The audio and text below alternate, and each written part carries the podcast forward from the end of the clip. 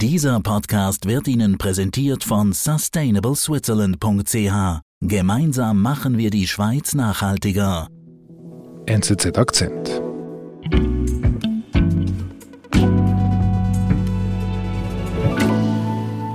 Marit, du hast mit Menschen in Russland geschrieben, hattest Kontakt, hast ge gechattet? Genau, ich habe mit Menschen aus Russland gechattet. Mhm. Hast du die da, die Chats? Ja, genau, die habe ich hier vorliegen. Und das sind unter anderem so eine Nachricht ähm, wie Hallo, wir kennen uns nicht. Ich lebe im Ausland. Ich weiß, dass Russland in die Ukraine einmarschiert ist. Wie ist Ihr Leben in Russland? Wie geht es Ihnen? Mein Name ist Marit und ich komme aus der Schweiz. Ich möchte mit Ihnen in Kontakt treten. Und genau so hast du es an, an russische Handynummern geschickt. Ja, das ist eine der vielen Nachrichten, die ich verschickt habe. Eigentlich mit dem Ziel, Menschen in Russland einfach sie über den Ukraine-Krieg zu informieren. Mhm. Und? Ja, es war nicht einfach immer. okay. In Russland wird die These verbreitet, die Ukraine werde mit einer Spezialoperation von Nazis befreit. Aktivisten versuchen dieser Propaganda entgegenzutreten und Social-Media-Redaktorin Marit Landschwager macht mit. Also, du hast Zugriff auf russische Nummern, russische Handynummern, russische Mailadressen. Ja, genau, das kann man sagen. Dabei handelt es sich aber um geleakte Handynummern aus dem Internet. Mhm. Und dabei geht es eigentlich darum, einen Empfänger in Russland zu erreichen und denjenigen zum Nachdenken zu bringen. Klar, weil Russland die Propaganda fest im Griff hat. Ja, allgemein besteht noch immer die Situation natürlich in Russland, dass die Menschen keinen richtigen Zugang ähm, zu Medien haben. Die Medien sind teilweise zensiert. Mhm. Und allgemein das Wort Krieg kann mhm. gar nicht dort ausgesprochen werden und Putins Propaganda wird dort weiterhin einfach verbreitet. Mhm. Wie bist du eigentlich auf die Nummern gekommen? Ja, ich habe die erste Versuche auf Twitter gesehen, dass das User ausprobiert haben. Mhm. Und genau dahinter steckt eigentlich ein Hacker-Kollektiv namens Squad 303. Das ähm, ist eine Gruppe polnischer Programmierer, die sich auch von der Anonymous-Gruppe absplitten. Mhm. Und die haben ihre Daten durch ähm, einen Hack von einer russischen Datenbank erhalten. Und daraufhin haben sie ein Cyber-Tool entwickelt, welches die Telefonnummern und E-Mail-Adressen von der russischen Bevölkerung quasi ganz einfach ausspuckt, mit dem Ziel, mit diesen Menschen in Kontakt treten zu können. Mhm. Und du entdeckst das. Was machst du dann? Dann habe ich entschieden, dass ich das ganz einfach mal ausprobieren möchte. Und wie bist du da vorgegangen genau? Ja, ich habe vorerst erstmal eine eigene Nachricht verfasst, die ich dann auf Russisch bzw. auf Kyrillisch übersetzt habe und habe daraufhin mit Hilfe des Cyber-Tools verschiedene Telefonnummern beschafft und an diese Telefonnummern diese Nachricht äh, versendet. Wie viele? Das waren zum einen erstmal so 30 Nachrichten, die ich verfasst habe. Mhm. Und einfach damit ich das verstehe, sind, es ist immer die gleiche Nachricht, die du doch vorher vorgelesen hast, an 30 Empfänger in Russland. Genau, es war immer die gleiche Nachricht und verschiedene Empfänger, die diese Nachricht erhalten haben. Mhm. Und dann?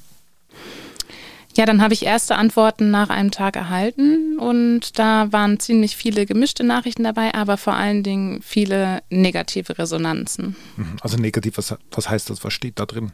Also da gab es wirklich auch Nachrichten wie lass mich in Ruhe, was willst du, kontaktiere mich nie wieder, was man aber auch daraufhin verstehen kann, weil es ist einfach eine Nachricht, die man aus der Ferne von einem komplett unbekannten Adressat bekommt. Und mhm. das ist zum anderen ja auch ein wenig gefährlich für die Mitbürger in Russland, denn es handelt sich dabei immerhin um unverschlüsselte Nachrichten und da weiß man ja nie, wer dahinter steckt. Mhm. Also du, du spürst Misstrauen aus inhaltlichen Gründen, aber irgendwie auch aus technischen Gründen. Die wissen nicht genau, wer das ist.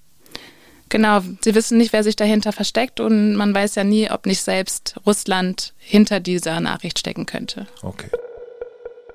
Ja, und einer von ihnen ist Wladimir, mit dem ich in Kontakt getreten bin. Und er ist anfangs hat er sehr negativ reagiert. Er hat mich beleidigt mit ähm, ja, Worten, die man hier in einem Podcast am besten nicht anbringt. Mhm. Und ja, aber ich bin daran geblieben und habe weiterhin versucht, mit ihm in Kontakt zu treten. Und daraufhin hat er sich dann irgendwann auch eingelassen. Mhm. Und ja, er berichtet mir ähm, tatsächlich davon, dass er ähm, der festen Überzeugung ist, dass die Nazis in der Ukraine ähm, bekämpft werden von der russischen Seite und dass Putins Invasion ähm, auf jeden Fall gerechtfertigt ist. Das rechtfertigt er unter anderem damit, dass er selbst in einem Flüchtlingsheim arbeitet und er schreibt explizit Flüchtlingsheim. Genau, er schreibt explizit Flüchtlingsheim. Es handle sich um Ukrainer mhm. und Ukrainerinnen, die aus dem Land geflohen seien nach Russland und fragt mich dann auch so, ja, wie kann es denn sein, dass Ukrainer nach Russland fliehen, wenn noch die Invasion äh, so negativ ist? Mhm, Wieso flüchten die denn dann nach Russland? Mhm, mhm, ja, das versucht er mir sehr oft sehr eindrücklich klarzumachen. Er schickt mir Bilder von Menschen, die auf ihren Koffern sitzen und erklärt mir, dass diese Menschen aus der Ukraine geflohen seien nach Russland und versucht mir somit immer zu erklären, dass es ja was Gutes ist, was Russland dort in die Wege leitet. Und ja, letztlich lassen sich diese Informationen natürlich nicht verifizieren. Ich weiß nicht, wo er diese Informationen her hat, ob mhm. die stimmen, ob die Bilder echt sind. Mhm. Das kann ich letztlich nicht direkt verifizieren. Mhm. Aber interessant ist, dass ihr in einem Austausch seid. Genau, wir sind trotzdem, obwohl wir so verschiedener Meinung sind, sind wir in einem Austausch und ich höre mir seine Perspektive an, aber er hört sich auch meine an. Natürlich in dem Wissen, dass er seine Meinung vielleicht daraufhin nicht ändern wird. Aber es ist trotzdem auch für mich interessant zu hören, wie die Menschen wie Wladimir vor Ort denken. Mhm. Es ist nicht mehr die russische Bevölkerung, wie wir es in der NZZ lesen, sondern es ist plötzlich dein Freund oder dein Bekannter Wladimir in deiner Inbox. Ja, genau. Ich bin auf einmal mit dem konfrontiert, wo alle sagen, die Russen glauben Putins Propaganda und dem ist tatsächlich so. Aber aufgrund dessen, dass man diesen Menschen so persönlich begegnet und er einem so von seinem Alltag berichtet, versteht man dann mehr und mehr, okay, so sind vielleicht die Denkensweisen in Russland. Es wird greifbar. Genau, es ist greifbarer. Ja. Okay. Wir sind gleich zurück. Gemeinsam machen wir die Schweiz nachhaltiger. Mit der Initiative Sustainable Switzerland fördern wir eine nachhaltige Zukunft für die Schweiz, unseren Planeten und seine Menschen. Unterstützt von den Partnern BCG, BKW, BMW, SAP, Swisscom und UBS. Wie auch du einen Beitrag leisten kannst, erfährst du unter sustainableswitzerland.ch.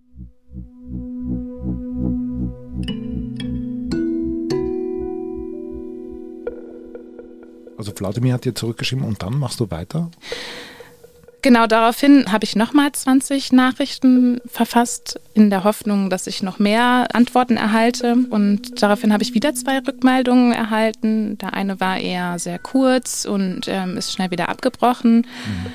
Aber es hat sich dann noch jemand gemeldet und daraufhin hat sich noch ein persönliches Gespräch ergeben. Mhm. Wie heißt er?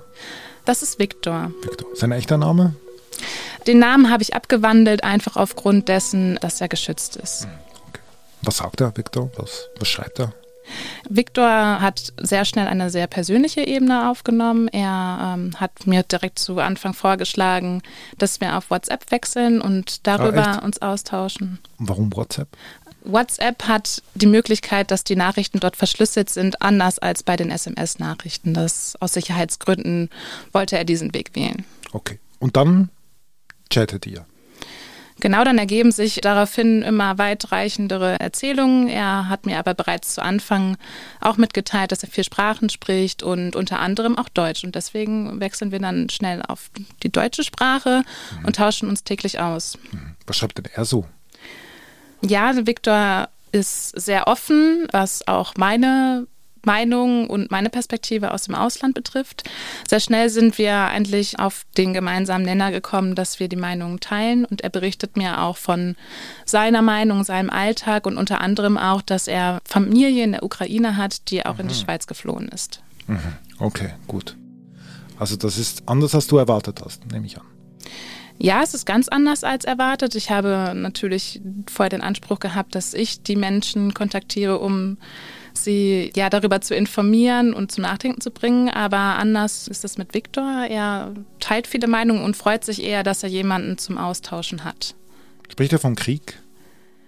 Ja, er spricht vom Krieg und auch dessen, dass er sich darüber vollkommen bewusst ist. Er informiert sich, er liest andere Medien, indem er einen VPN-Client benutzt, also einfach indem er seinen jetzigen Standort verschlüsseln kann. Mhm.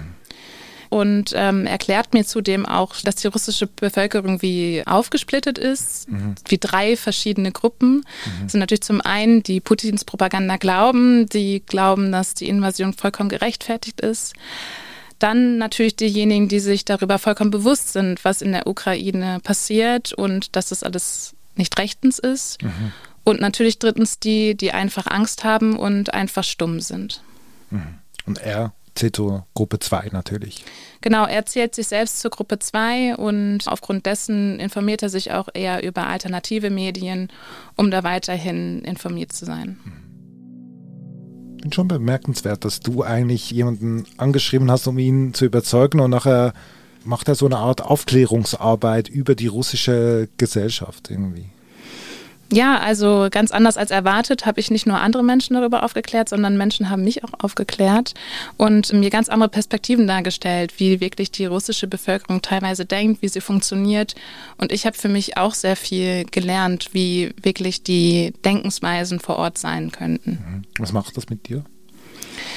Ja, ich habe das sehr reflektiert und es hat mich sehr zum Nachdenken angeregt, inwiefern dann doch die Menschen diese Realität von Putin tatsächlich wahrnehmen und leben und auch nochmal, ja, einfach nochmal ein bisschen kritischer zu sehen, dass es für die Menschen vor Ort vielleicht doch nicht so einfach ist, diese Fehlinformation zu begreifen.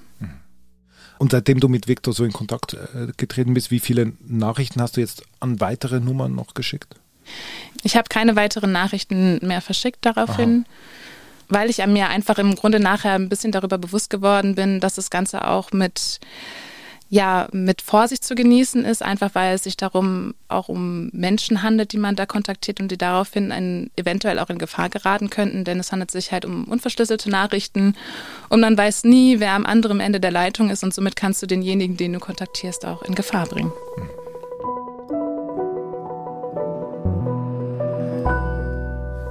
Marit, vielen Dank. Vielen Dank. Das war unser Akzent. Produzentinnen und Produzenten dieses Podcasts sind Marlen Oehler, Sebastian Panholzer und Benedikt Hofer. Ich bin David Vogel. Bis bald.